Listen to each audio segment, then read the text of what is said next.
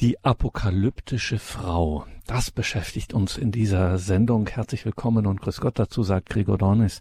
Schön, dass Sie jetzt hier mit dabei sind bei Radio Horeb Leben mit Gott. Was verbirgt sich hinter diesem außergewöhnlichen, ungewohnten Titel, die apokalyptische Frau?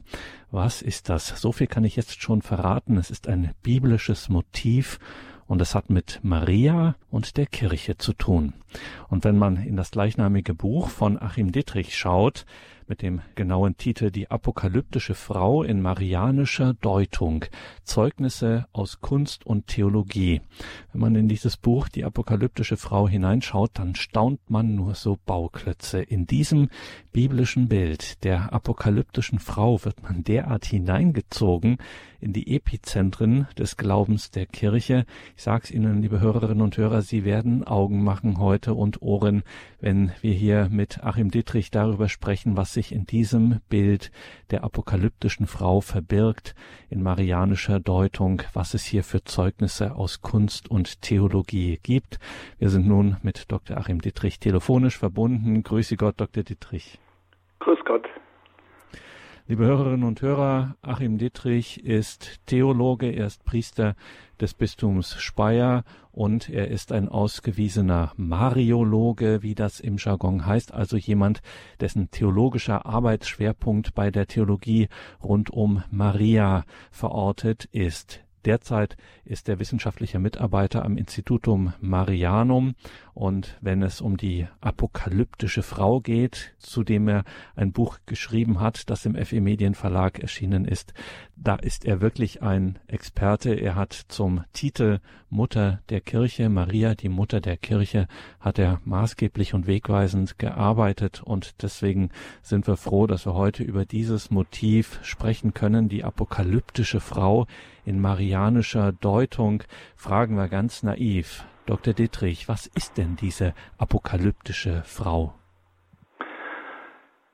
Ja, das ist also eine mögliche Titulierung für jene äh, Frauengestalt, die eben in der Johannesoffenbarung, wie man heute öfter also vom offiziellen Sprachgebrauch spricht, also wenn es um die Apokalypse geht im Neuen Testament, Offenbarung des Johannes. Und da ist im zwölften Kapitel Gleich zu Beginn wird gesprochen von einem großen Zeichen am Himmel, ein Magnum Signum, ja eine Frau und dann wird es, glaube ich, für viele vertraut, also mit der Sonne bekleidet, äh, zwölf Sterne um das Haupt, den Mond zu ihren Füßen, eine himmlische Erscheinung. Diese Gestalt äh, nennen wir die apokalyptische Frau, weil es eben eine Frauenschilderung innerhalb der Apokalypse des Johannes ist. Ja, also zentral im, zu Beginn des zwölften Kapitels. Vielleicht schauen wir zunächst kurz auf die Johannes-Offenbarung, was das ist. Das ist die einzige apokalyptische Schrift im Neuen Testament. Das letzte Buch der, der christlichen Bibel und des Neuen Testamentes. Ja, eine eigene, eigenartige Schrift, wenn man es jetzt vergleicht mit den Evangelien oder den Briefen im Neuen Testament. Ja, wobei das natürlich auch unsere Erwartungshaltung ist, wenn wir Apokalypse hören, dann muss das dramatisch sein, dann muss das bildhaft sein, emotional und die Johannes-Offenbarung bietet uns viele Bilder, Symbole. Ich erinnere mich an meinen Spiritual in München, der einmal gesagt hat, also die Johannes-Offenbarung, das ist so wie wenn man bei den Dia-Geräten, Dia-Projektoren früher, wenn sich da aus Versehen mehrere Bilder, mehrere dieser Dias äh, verhakt haben und gleichzeitig vor die Lampe gekommen sind. Und dann hat man kein klares Bild, sondern mehrere Bilder ineinander, übereinander. So hat er das eigentlich ganz gut beschrieben. Also es ist ein komplexes Gebilde von Visionen, Bildern, Schilderungen äh, visionärer Art. Der Autor gibt sich zu erkennen als ein Johannes, der auf der Insel Patmos in der, im Exil ist, in der Verbannung. Die Tradition der Kirche hat eigentlich kein Problem damit gehabt, bis in die 1950er Jahre darin den Johannesevangelisten zu sehen. Und ähm, ja, es ist heute üblich, dass man das äh, verneint und sagt, das ist ein anderer Johannes. Aber es ist alles spekulativ. Also der Stil von Johannesevangelium und Johannes Apokalypse ist natürlich schon deutlich unterschieden. Ist jetzt nicht einfach irgendwie ein Werk, das innerhalb weniger Jahre vom gleichen Autor geschrieben ist, das sicher nicht. Also es liegt wahrscheinlich ein größerer Zeitraum dazwischen, vielleicht auch eine intensive Redaktion, also dass der eigentliche Autor sein Text oder was er vielleicht auch diktiert hat, eben vom, von Schülern, von Redakteuren äh, in Form gebracht wurde, bearbeitet wurde, eine Redaktion. Also meine persönliche Vorstellung ist, dass das Johannesevangelium eigentlich der spätere Text ist, also der erst Ende des ersten Jahrhunderts geschrieben wurde, und zwar von den Schülern geschrieben und redigiert, nach dem, was sie von ihrem Meister, dem Evangelisten Johannes, gehört haben. Die Johannes-Offenbarung aber ist authentischer und direkt von Johannes, vielleicht aus den 60er Jahren des ersten Jahrhunderts, in der Zeit der Verfolgung durch Nero, der dann auch in dieser Apokalypse erscheint. Ja, vielleicht so viel zur Einordnung des Textes. Es war nicht ganz unumstritten, ob dieser Text in den Kanon der Bibel des Neuen Testamentes gehört. Besonders im Osten hat man da also jahrhundertelang verschiedene Auffassungen gehabt, aber schlussendlich hat sich das dann doch durchgesetzt, auch im Hinblick auf die Autorität, die dieser Johannes genossen hat. Und deswegen neige ich auch dazu, da den Apostel drin zu sehen, weil wer hat schon diese große Autorität, dass also ein schwieriger Text wie die Apokalypse dann tatsächlich in den Kanon aufgenommen wird, in die Heilige Schrift.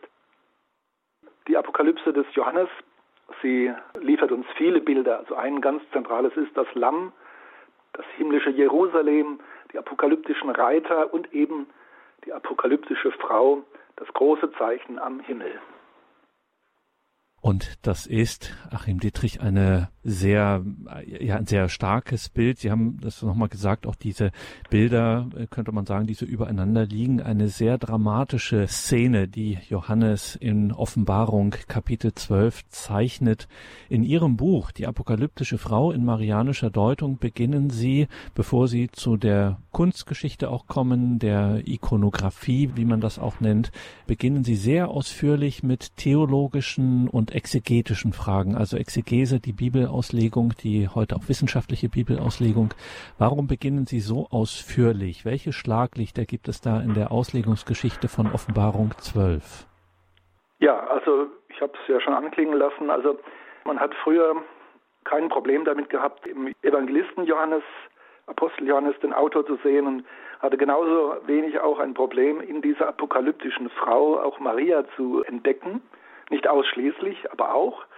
Wie gesagt, die Bilder in der Johannes-Offenbarung sind oft also vieldeutig und miteinander verwoben und mehrschichtig. Ja, die apokalyptische Frau mit Maria zu identifizieren war eigentlich bis Paul VI. eigentlich der Standard. Äh, in den frühen Jahrhunderten weniger. Das hat also gedauert, bis die Kirchenväter die marianische Betrachtung gewürdigt haben als gleichberechtigt neben der anderen Deutung, nämlich dass es eben eine Symbolgestalt ist, weniger konkret personal historischer Art, sondern eine Symbolgestalt für Israel, also oder für, für Zion und verkörpert das Volk Gottes. Und da es ein Text des Neuen Testamentes ist, äh, ein christlicher Text, dann eben nicht nur das historische Volk Gottes Israel, sondern auch das neue Volk Gottes, die Kirche. Also man hat schon von Anfang an und ersten, ja, vielleicht die ersten 800 Jahre bevorzugt die Kirche in, in dieser apokalyptischen Frau gesehen. Aber je mehr man auch die Zusammenhänge zwischen Maria und Kirche gedeutet hat und auch diese Wechselseitigkeit, desto mehr konnte man dann auch in dieser apokalyptischen Frau auch Maria sehen. Und das hat dann im zweiten Jahrtausend eigentlich sogar dominiert. Also wir haben Darstellungen von Albrecht Dürer, Albert Altdorfer, eine ganze Reihe von anderen, Hieronymus Bosch, die also ohne Probleme ja, diese Frau dann auch marianisch darstellen, diese Frau am Himmel, den Sichelmond zu ihren Füßen, zwölf Sterne um ihr Haupt. Diese zwölf Sterne werden meistens gedeutet als Verweis auf die zwölf Stämme Israels und die Sonne im Rücken, also eine Strahlenaureole um sie herum. Ja, die Sonne ist Symbol für Jesus Christus und Maria ist also umstrahlt von seinem Licht, von seiner Gnade, die Vorerlöste, Vollerlöste.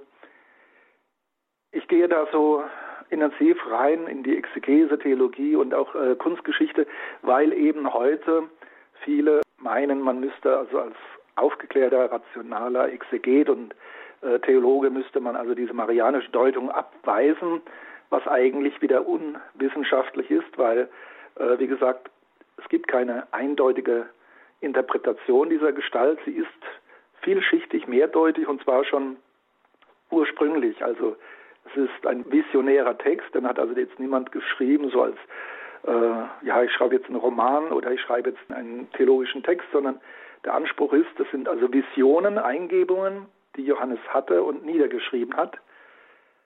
Ja, aber das wird heute eigentlich auch nicht ernst genommen.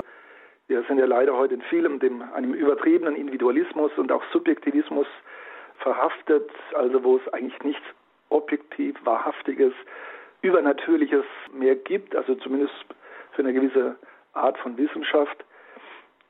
Insofern ist also die marianische Deutung der apokalyptischen Frau heute sehr umstritten und viele meinen wegen ihres Anspruches als seriöser Wissenschaftler, also das ja, wenn überhaupt nur am Rande zu erwähnen. Und deswegen mache ich die Tradition hier stark, die also über tausend Jahre beides in dieser apokalyptischen Frau gesehen hat, nämlich Israel, das sind eigentlich drei, drei Größen. Israel als das Volk Gottes des alten Bundes, dann die Kirche als das neue Volk Gottes und eben aber auch Maria als der, die konkrete Gestalt, in der sich diese Symbolhaftigkeit also wirklich auch konkretisiert hat, historisch, persönlich verwirklicht hat. Und dafür gibt es auch im Text einen starken Hinweis, nämlich eben, dass diese Frau, das ist sehr krass, muss man wirklich sagen, wenn man das liest, äh, die ersten vier Verse, ein wunderbares Bild, eine Vision am Himmel mit astralen, kosmischen äh, Attributen. Und dann plötzlich Schnitt, Cut, würde der Regisseur sagen, bei, einer, bei der Regiearbeit für einen Film. Dann plötzlich diese Frau in Schmerzen, in Wehen, äh, sie schreit vor Schmerzen, weil sie ein Kind gebären soll. Ein männliches heißt es im Text. Ja, und das ist eigentlich für den christlichen Leser eigentlich sehr naheliegend, dass man eben äh, in dieser himmlischen Frau dann ein Abbild, ein Hinweis auf Maria sieht, die eben konkret Gottesmutter ist, die uns Jesus Christus geboren hat. Allerdings lässt sich das dann, ja, für die Theologen ist das dann insofern wieder schwierig, weil äh, Maria ja von der Erbsünde bewahrt worden ist und entsprechend in der Geburt keine äh, Schmerzen als Sündenstrafe erfahren hat. Also wir erinnern uns an das Buch Genesis, wo also dann bei der Vertreibung aus dem Paradies nach dem Sündenfall eben eine Strafe ist, dass also die Frau unter Schmerzen Kinder gebiert. Und davon war natürlich Maria äh, in dieser theologischen Hinsicht auf jeden Fall enthoben. Also sie hat nicht die von der Trennung von Gott verursachten Schmerzen erfahren in ihrer Schwangerschaft und Geburt. Ja, aber hier wird also im Bild äh, natürlich von Schmerzen, vom Schreien gesprochen. Also da hatten dann die Theologen, die Ausleger schon ein Problem, das zu 100 Prozent einfach auf Maria zu übertragen, weil das eben nicht zusammenpasst. Ja, dann gibt es natürlich zur Steigerung der Dramatik diese Vision, dass also ein Drache, die Urgestalt, das Ursymbol des Bösen und Vernichtenden bereitsteht, um das Kind zu, zu töten, zu fressen, wenn, wenn es zur Welt kommt. Also eine dramatische Szene, die dann auch äh, gerade in, in den Fresken der Kirchenausmalung und dann auch in der Illustration und Illumination von Manuskripten und Büchern, Bibeln sehr gerne aufgegriffen wurde. Ein hoher Schauwert und natürlich auch eine sehr tiefe Theologie dahinter. Der Konflikt zwischen der Erlösung Gottes durch Jesus Christus, Maria als Erwählte auf der einen Seite und dann eben die Bedrohung, der Widerwille des Bösen, des Satan, der alten Schlange, wie es auch heißt in Offenbarung 12. Ja, also eine sehr dramatische Szene. Sehr vielschichtig, wie gesagt, Kirche, Maria, Israel, die drei muss man da immer zusammen sehen. Und ich zitiere dann eben in meinem Buch, in meinem Werk, auch renommierte Theologen und Exegeten, die eben schon auch ja, dafür eintreten, dass man diese marianische Sicht nicht nur vertreten kann, sondern dass sie eigentlich auch zur Vollständigkeit dazugehört. Wenn man das jetzt nicht exklusiv macht, entweder Kirche oder Maria, sondern diesen Dreiklang zusammen sehen kann. Hans-Urs von Balthasar hat einen wunderbaren Text geschrieben, wunderbare Ausführungen. Er hat auch, also auch die berühmte Bamberger Apokalypse aus dem 11. Jahrhundert, wo eben auch diese Szene, die himmlische Frau, die apokalyptische Frau, das Kind und der Drache eben dargestellt wird. Und das hat er dann also interpretiert. Da gibt es also einen schönen Bildband, wo er diese einzelnen äh, Bilder der Johannes-Offenbarung dann theologisch, geistlich betrachtet. Wir haben wunderschöne Texte dann auch äh, von, von Josef Ratzinger und dann auch als Papst Benedikt ohne Probleme, dass er da also auch Maria erkennen kann und das auch auf heute deuten kann, also nicht nur eine vergangene Geschichte, sondern eben etwas, was durch die Zeiten Aussagekraft hat. Ja, und bei den Exegesen Franz Musner und andere, bei den Kunstwissenschaftlern, die enthalten sich ja insofern einer objektiven Aussage, also dass sie rein deskriptiv arbeiten, also wie hat der Künstler das wahrgenommen, sie stellen fest, was der Künstler gedacht hat oder der Auftraggeber, müssen sich aber nicht festlegen, ob das jetzt biblisch-theologisch wirklich gedeckt ist und so gemeint ist, das ist Aufgabe der Theologen. Ja, also es ist eigentlich eine umstrittene, heute umstrittene Deutung, die marianische Deutung der apokalyptischen Frau und deswegen versuche ich da wirklich also viele Zeugen und äh, Traditionen in den Blick zu rücken, die einfach auch klar machen, es ist seriös und wissenschaftlich an dieser Möglichkeit der marianischen Deutung festzuhalten.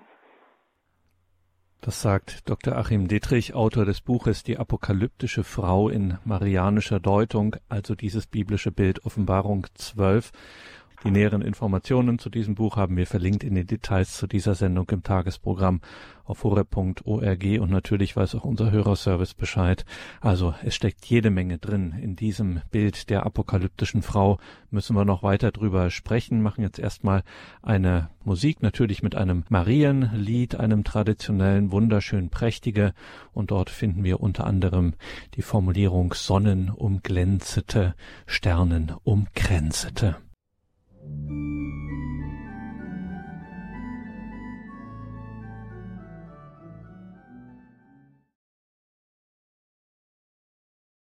Willkommen zurück in dieser Sendung, sagt Gregor Dornis. Schön, dass Sie hier mit dabei sind. Wir sprechen über ein biblisches Motiv aus dem Buch der Offenbarung, der Johannes-Apokalypse, das letzte Buch der Bibel des Neuen Testaments und ein besonderes Bild darin im zwölften Kapitel, die apokalyptische Frau, ein unglaublich intensiver Text mit ganz vielen Motiven.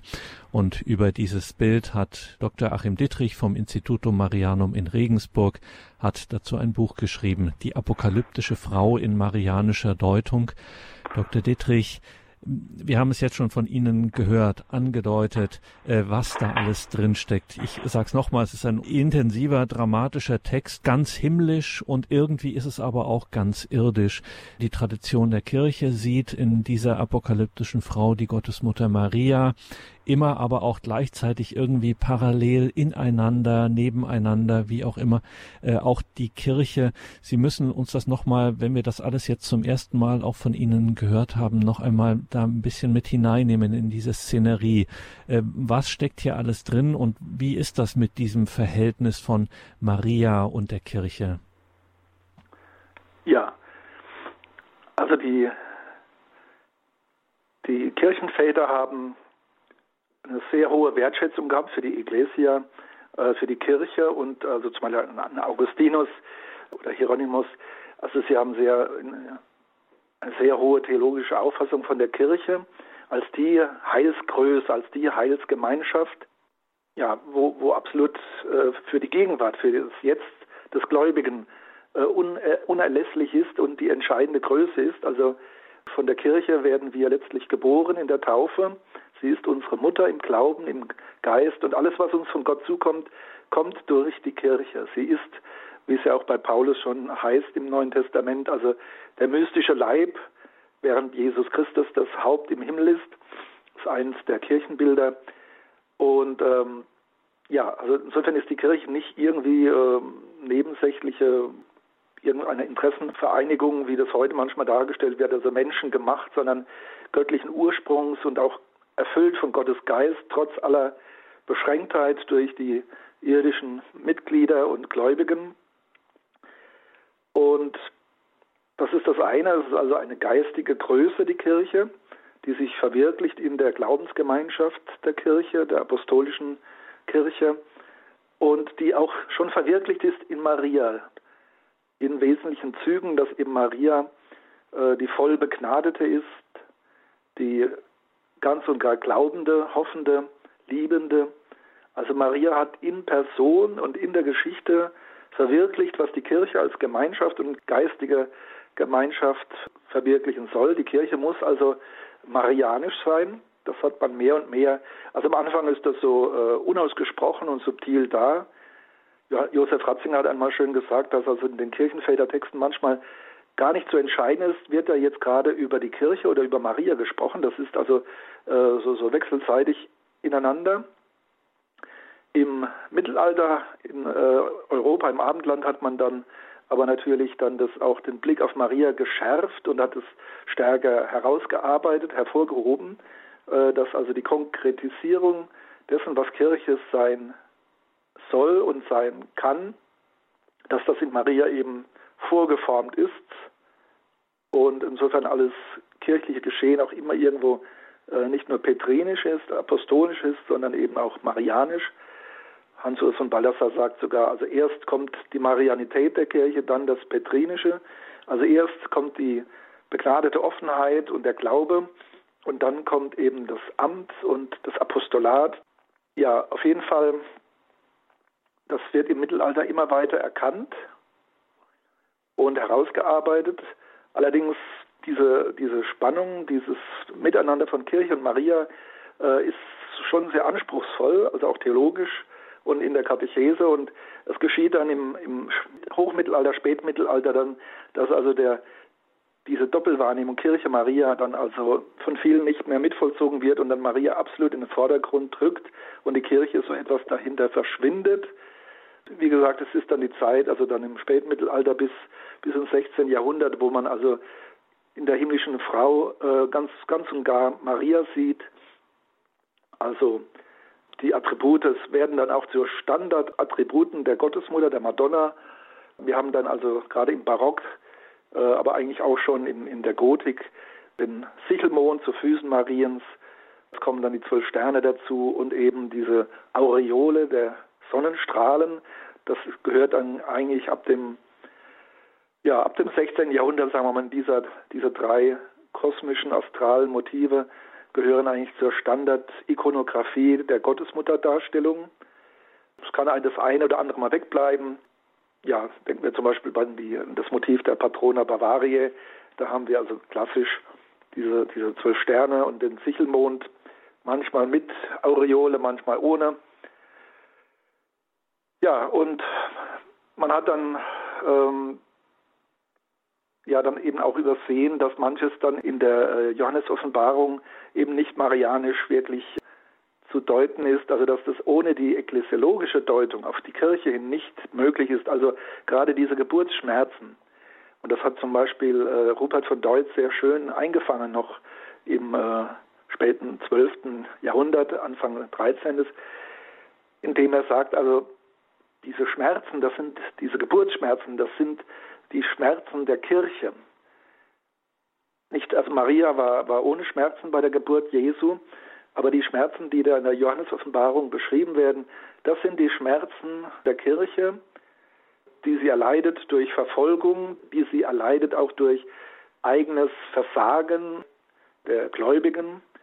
Also der Weg der Kirche durch die Zeit ist von Bedrohungen und Schmerzen geprägt und das sind diese Geburtsschmerzen des Gottesreiches oder auch der Vollendung. Ja, und das Bild ist ja auch so, dass in, in der Johannes-Offenbarung, Kapitel 12, davon gesprochen wird, also Jesus Christus, das Kind wird also vor dem Drachen bewahrt, um wiederzukehren, dann mit eisernem Zepter zu regieren und das Böse, den Widersacher zu besiegen wobei dem vorgelagert also eine regelrechte Schlacht ist, und Katastrophen, also wo dann eben die apokalyptischen Reiter kommen, das Buch mit den sieben Siegeln und es ist ja wirklich sehr vielfältig und dramatisch, die Szenerie und über allem das himmlische Jerusalem. Am Ende das Lamm, das geschlachtet ist, aber dennoch triumphiert. Ja, das alles ähm, muss man, wie gesagt, in einer, in einer, auf einer mehrdimensionalen Weise betrachten, darf es nicht exklusiv gegeneinander ausspielen. Und ich denke, diese, dieser Dreiklang, dass wir wirklich Israel, die Kirche und Maria drin sehen, das ist also geistlich sehr, sehr ergiebig, sehr hilfreich für eine weite heilsgeschichtliche Theologie. Deswegen ist mir auch dieses Thema so wichtig, dass man da überhaupt die Johannes-Offenbarung ja nicht abtut und sagt, das ist halt irgendwie so ein alter apokalyptischer Text, eher gefährlich, weil er die Menschen zu einer äh, fatalistischen, negativen Sichtweise der Gegenwart und der Welt äh, verleiten könnte. Ja, man spricht ja auch so abwertend von äh, den Verschwörungstheoretikern und der ist ja nicht weit zu dem Apokalyptiker, der also nur das Schlimmste erwartet, Katastrophen. Aber damit verkennt man, dass äh, die biblische Apokalypse, die Johannes-Offenbarung, die ein Buch des Trostes ist, die also sicherlich realistisch ist, dass sie sagt, es gibt den Widersacher, es gibt das Böse, das also auch viele Menschen ergreift und äh, die Christen und die Gläubigen der Verfolgung preisgibt bis hin zum Tod, zum Martyrium. Aber durch all das hindurch triumphiert das Lamm, triumphiert Jesus Christus und er wird dann äh, am Ende eben auch diese, diesen Kampf des Bösen gegen die Kirche, gegen die Gläubigen beenden und das Tier, das Böse eben verbannen und äh, definitiv besiegen und niederwerfen. Und all das und viel mehr können Sie, liebe Hörerinnen und Hörer, zu diesem Thema nachlesen und nachschauen, sich inspirieren lassen, auch für Ihr geistliches Leben, für Ihr Leben mit Gott in dem Buch von Achim Dittrich, mit dem wir heute im Gespräch sind, das Buch Die apokalyptische Frau in marianischer Deutung, Zeugnisse aus Kunst und Theologie. Ein Buch des Trostes und der Blick auf diese apokalyptische Frau, gerade auch in der Frömmigkeitsgeschichte, die hat so Dinge hervorgebracht, so Lieder zum Beispiel wie das der glorwürdgen Königin, der himmlischen Frau. Und da hören wir jetzt nochmal hinein und sprechen dann gleich weiter mit Achim Dietrich über sein Buch Die apokalyptische Frau.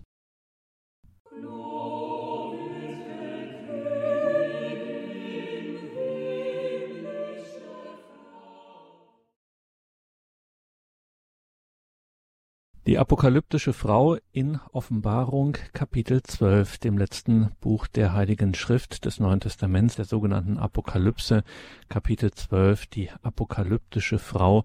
Darüber hat der Mariologe, Priester und Seelsorger Dr. Achim Dittrich vom Institutum Marianum in Regensburg ein Buch geschrieben, die apokalyptische Frau in marianischer Deutung. Ja, viele Motive, Dr. Dittrich, ähm, die, und das haben gerade auch Sie in Ihrer Arbeit, Achim Dietrich, auch in Ihren Publikationen immer wieder auch einen besonderen Blick auf die Kunstgeschichte, die Ikonografie, wie es auch heißt, geworfen. Und da kann man auch ganz viel entdecken. Das ist nicht einfach nur sozusagen, naja, in der Kunstgeschichte war halt das mal Motiv und das mal Motiv, sondern das ist immer auch ja in gewisser Weise Schriftauslegung, wenn man so will, Interpretation. Hier werden Dinge zutage gefördert. Was finden wir denn da so in der Kunstgeschichte zu dieser apokalyptischen Frau?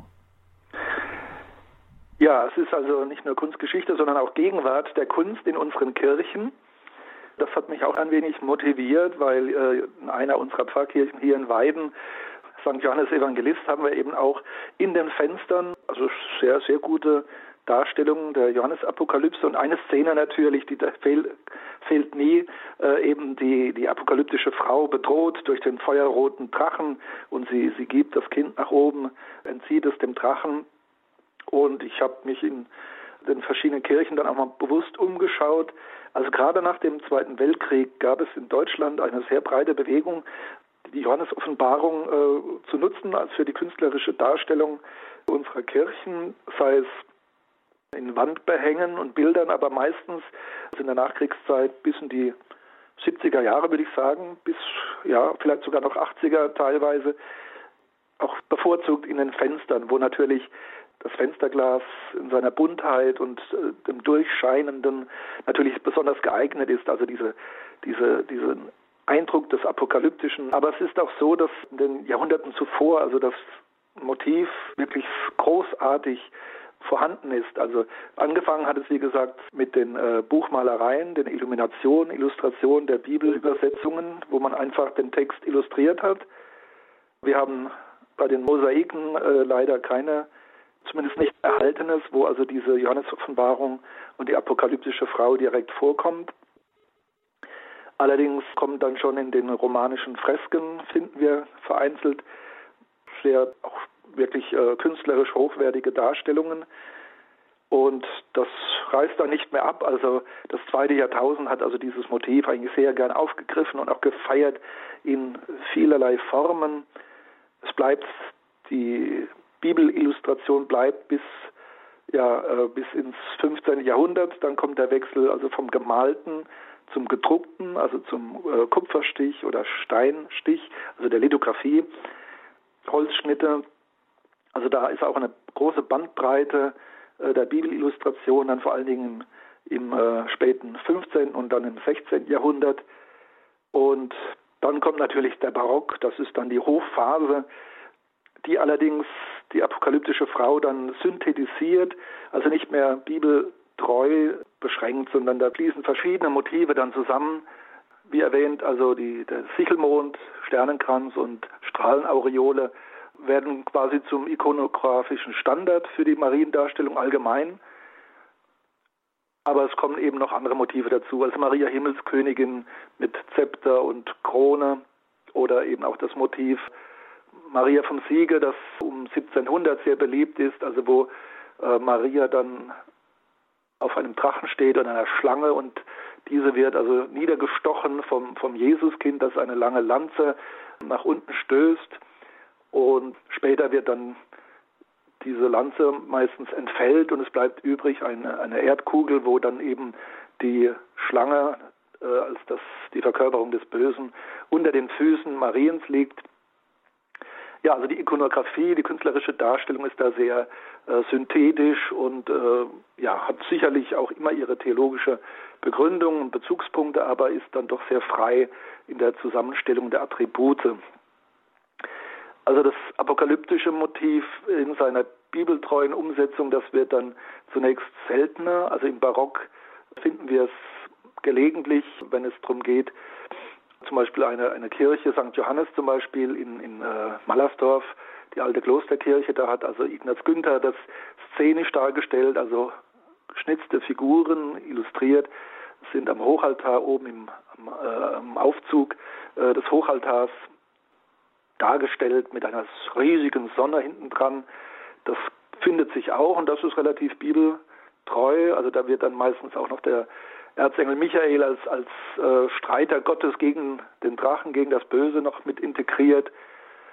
Wir haben Anfang des 17. Jahrhunderts Paul Peter Rubens, der im Freisinger Dom ein großes Altargemälde geschaffen hat, wo eben auch diese, diese Szenerie noch relativ dicht an der Bibel dran ist. Allerdings Maria ist eindeutig zu erkennen, also die apokalyptische Frau, marianisch, allerdings mit Flügeln und sie gibt das Kind nach oben zum Schutz in den Himmel. Die Flügel, die kommen auch im zwölften Kapitel vor der Johannes-Offenbarung. Also Maria wird äh, und in dem Fall dann auch die Kirche, diese apokalyptische Frau wird bewahrt vor dem Bösen, vor dem Drachen, also der einen Wasserschwall hinter ihr her schickt, um sie zu ertränken, zu vernichten. Diese apokalyptische Frau wird in die Wüste entrückt und die Wüste nimmt den, die Wasserflut auf und bewahrt die Frau, die Kirche eben vor diesen Anfeindungen, diesem Vernichtungswillen. Ja, wir finden dann vor allen Dingen äh, im 20. Jahrhundert wieder, also diese Beschäftigung der Künstler äh, mit der Johannesoffenbarung und ich habe vorhin schon erwähnt, also viele Kirchenfenster, aber auch Gemälde oder, oder Putzmalereien. Ja, also da findet sich doch einiges in der Nachkriegszeit. Also der frühere Bischof von Würzburg, Friedhelm Hofmann, hat da ein eigenes Buch dazu geschrieben, wie das nach dem Zweiten Weltkrieg äh, ja, umgesetzt wurde, diese Thematik der Johannesapokalypse. Also In der Kunst finden wir sehr viele Beispiele. Es ist hochinteressant, wie sich die durch die Zeiten verändert haben, wo die Akzente sitzen und wie bibeltreu es ist oder wie synthetisch da andere Dinge mit hineingenommen werden. Was es immer ist, es ist keine Katastrophenschau, also wo, wo es darum geht, die Menschen zu ängstigen und ähm, ja, irgendwie äh, fatalistisch zu sagen, es geht sowieso alles im Bach runter, die Welt geht unter. Die Bilder haben natürlich Freude an der Dramaturgie, aber sie haben eben immer auch die klare Botschaft, äh, dieses Kind beziehungsweise das Lamm Gottes, das dann meistens auch mit in der Darstellung vorhanden ist, dieses eigentlich ja, schwache Tier, dieses Opfertier, das triumphiert am Ende. Und das ist das, das Zentrum des himmlischen Jerusalems, dem wir Gläubigen zustreben sollen. Also es ist ja trotz aller Dramatik, aller Apokalyptik, es ist immer auch eine Hoffnungsbotschaft, dass wir in allen Bedrängnissen und allen Katastrophen dieser Welt eben von Gott nicht verlassen werden und dass er eben uns hindurchführt und uns bewahren möchte, ja mehr noch, dass er uns eben die Erfüllung im Himmel, im himmlischen Jerusalem schenken möchte. Sagt der Priester, der Theologe, der Mariologe Dr. Achim Dittrich in dieser Sendung, in der wir über sein Buch sprechen, die apokalyptische Frau in marianischer Deutung. Liebe Hörerinnen und Hörer, wenn Sie sich dafür interessieren, wenn Sie jetzt neugierig geworden sind und da noch mehr erfahren möchten, wenn Sie in dieses Buch schauen möchten, dann finden Sie alle näheren Angaben dazu in den Details zu dieser Sendung auf horeb.org und Sie können sich auch bei unserem Hörerservice melden. Der kann Ihnen auch die ganzen Angaben dazu geben. Dr. Dittrich, Danke für diesen ja, Blick auf eben dieses Motiv der apokalyptischen Frau, was da alles drinsteckt. Auf diese Frage habe ich Sie nicht vorbereitet zum Ausklang der Sendung, aber äh, immer wieder fällt auch, gerade wenn man in Ihre Publikationen zu Maria schaut, das geht los bei dem Buch über die Mutter der Kirche, das Marienlexikon, das Sie ediert haben, dieses große sechsbändige Werk, was jetzt äh, kostenlos zugänglich ist für jedermann online, oder auch Ihre Publikation zu den Hausmadonnen, den Mariendarstellungen in den den Straßen und an den Häusern. Immer wieder fällt auf, wenn man auf Maria schaut, sei es in der Theologie, sei es in der Kunst, sei es in der Frömmigkeitsgeschichte, immer wieder wird man hineingenommen. Also es ist immer so, man hat den Eindruck, es öffnet sich sozusagen das gesamte Panorama unseres christlichen Glaubens, wenn man auf Maria schaut. Etwas, was man ja nicht von außen betrachtet, könnte man sagen, eigentlich in Anführungszeichen eine Nebensache. Und man gerät immer mittendrin ins Herz unseres Glaubens. Wie kommt denn das? Ja, in Maria sammeln sich wie in einem Brennglas viele theologische Fragen. Letztlich, ja, sie ist natürlich, hat eine einzigartige Aufgabe erhalten, äh, ist eine einzigartige Gestalt, aber letztlich doch auch wie wir Menschen zunächst einfach Gläubige und das ganze Drama und der ganze Zusammenhang unserer Erlösung wird an ihr eben mustergültig sichtbar und äh, ist, also hat sich da auch verwirklicht. Und letztlich ja, ist sie für uns wirklich ein Orientierungsstern. Das Konzil hat gern vom Stern der Hoffnung gesprochen. Also Maria ist uns ein Vorbild.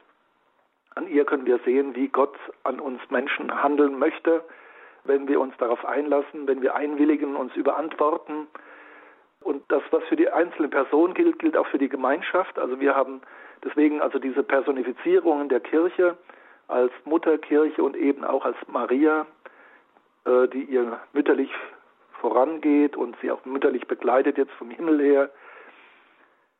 Ja, ich meine, der Kern unseres Glaubens ist natürlich einfach der dreifaltige Gott und dass er die Welt erschaffen hat und dass er uns erlöst aber in der Rezeption, also in, in, in, dem Empfangen und wie es vom Menschen dann wirklich verwirklicht werden soll und kann, das können wir halt mustergültig an Maria sehen. Und zwar jetzt nicht im abstrakten Sinn, sondern ganz konkret, heilsgeschichtlich. Äh, da hat uns Gott einfach ja ein mehr als ein Vorbild geschenkt, eine Mutter geschenkt, eine Mutter des geistlichen Lebens.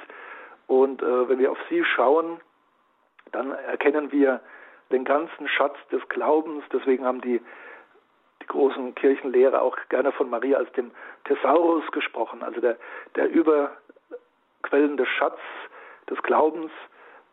ja, sie ist da nie die Ursache und äh, in sich stehend eine eigene Größe. Es ist alles immer miteinander verwoben und abkünftig natürlich Jesus Christus. Er schenkt uns die Erlösung, die Gnade. Aber das macht er nicht als solitär, sondern das macht er eben als, als Gestalt, die von Anfang an sozial verwoben ist und auch sein möchte.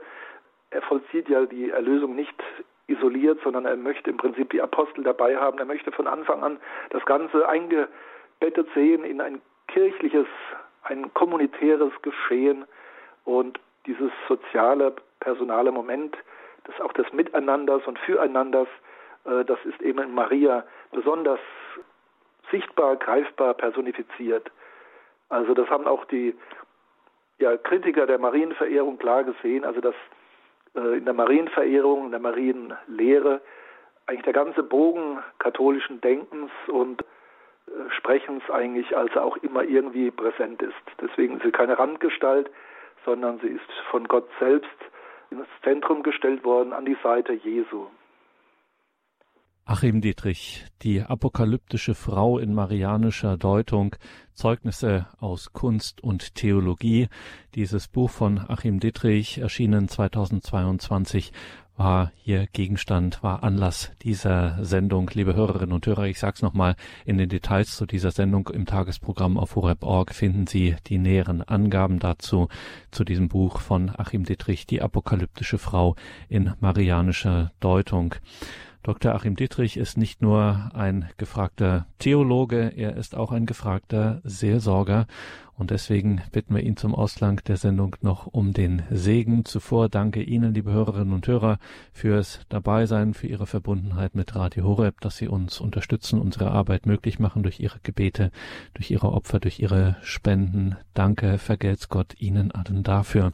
Mein Name ist Gregor Dornis. Bleiben Sie dran. Viel Freude hier im weiteren Programm. Und Dr. Dietrich, ich sagte es zunächst mal Danke für diesen Einblick und wir lassen einen geweihten Priester oder Diakon, in Ihrem Fall eben den geweihten Priester, nicht gehen ohne den Segen. Ja, gerne. Herr Jesus Christus, diese Welt ist zerrissen und verwirrt, so wie wir selbst manchmal in uns, in unserem Inneren. Die Geschichte der Welt und des Menschen ist ja oft Tragödie und Drama. Aber du lässt uns nicht alleine.